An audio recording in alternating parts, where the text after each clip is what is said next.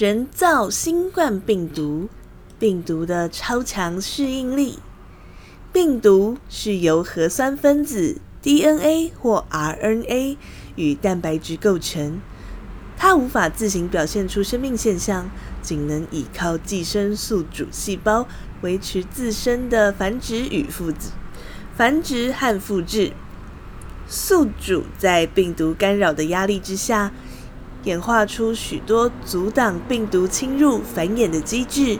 因此对于病毒而言，如何快速地产生变异，来对这些阻挡机制见招拆招，成为它们能否成功繁殖复制的关键。为了研究新冠病毒的适应能力，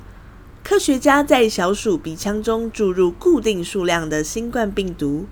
由于小鼠不是新冠病毒在自然状况下会传染的宿主，因此病毒一开始并不会对小鼠造成太大的伤害。研究团队在注入病毒三天后，牺牲小鼠，取出小鼠的肺脏组织，并从中分离，并从中分离病毒，测量病毒的数量，然后从这一批病毒中取出同样数量的病毒。注入下一只小鼠的鼻腔，结果发现，虽然每次注入小鼠鼻腔的病毒数量都相同，但是在重，但是在重复三次之后，但是在重复三次之后，三天后小鼠肺脏里的三天后小鼠肺脏里的病毒数量竟然比第一次增加了两百五十倍。除除此之外，在重复操作六次之后，病毒已经可以造成肺部，病毒已经可以造成小鼠肺部损伤，并产生发炎反应。显然，这时候的病毒多少已经适应了小鼠的身体，不但可以在小鼠的细胞内大量复制，还会引发小鼠，还会引发小鼠的免疫反应。研究团队在这第六代的病毒身上，一共发现了四个基因突变的位置，其中一处基因突变更会引起病毒表面棘蛋白的受体结合区发生变化，而这里正是新冠病毒用来和人类细胞表面血管收血管收缩素转化酶二结合的区块。由于新冠病毒必须透过棘蛋白与宿主的 ACE2 结合才能进入细胞，而棘蛋白上的 RBD 区域更是整个入侵过程的关键位置。电脑模拟的结果预测，这个新的突变可以增加病毒与小鼠 ACE2 的结合能力，也就是说，这个改变似乎是新冠病毒适应小鼠 ACE2 的关键。因此，研究团队不但观察到病毒适应宿，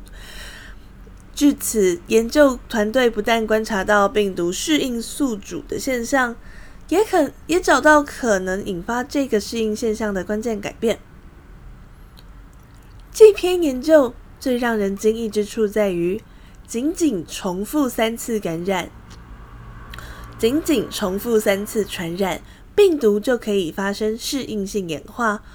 不但病毒数量增加两百五十倍，甚至可能已经适应小鼠的 ACE2。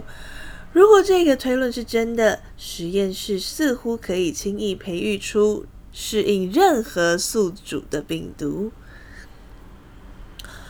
这个研究带给我们两个启示：第一，野生动物的病毒要适应人类，似乎没有想象中困难。因此，感染人类的新兴病毒随时有可能会出现。问题只在于，问题只在于何时以何种面目。问题只在于何时以何种面目出现，而不是会不会出现。第二，要减少新兴病毒的产生，人类要尽量避免干扰野生动物。随意进入或影响野生动物的生活环境，甚至捕杀、捕食野味等行为，都可能增加我们接触未知病毒的机会。接触的机会增加，病毒适应人类的机会，病毒适应人类的机会也会增加，最后很可能就导致新兴病毒的产生。因此，保持野生栖地的完整，避免不必要的接触野生动物，其实是保护我们自己、动物，甚至是环境最好的方式。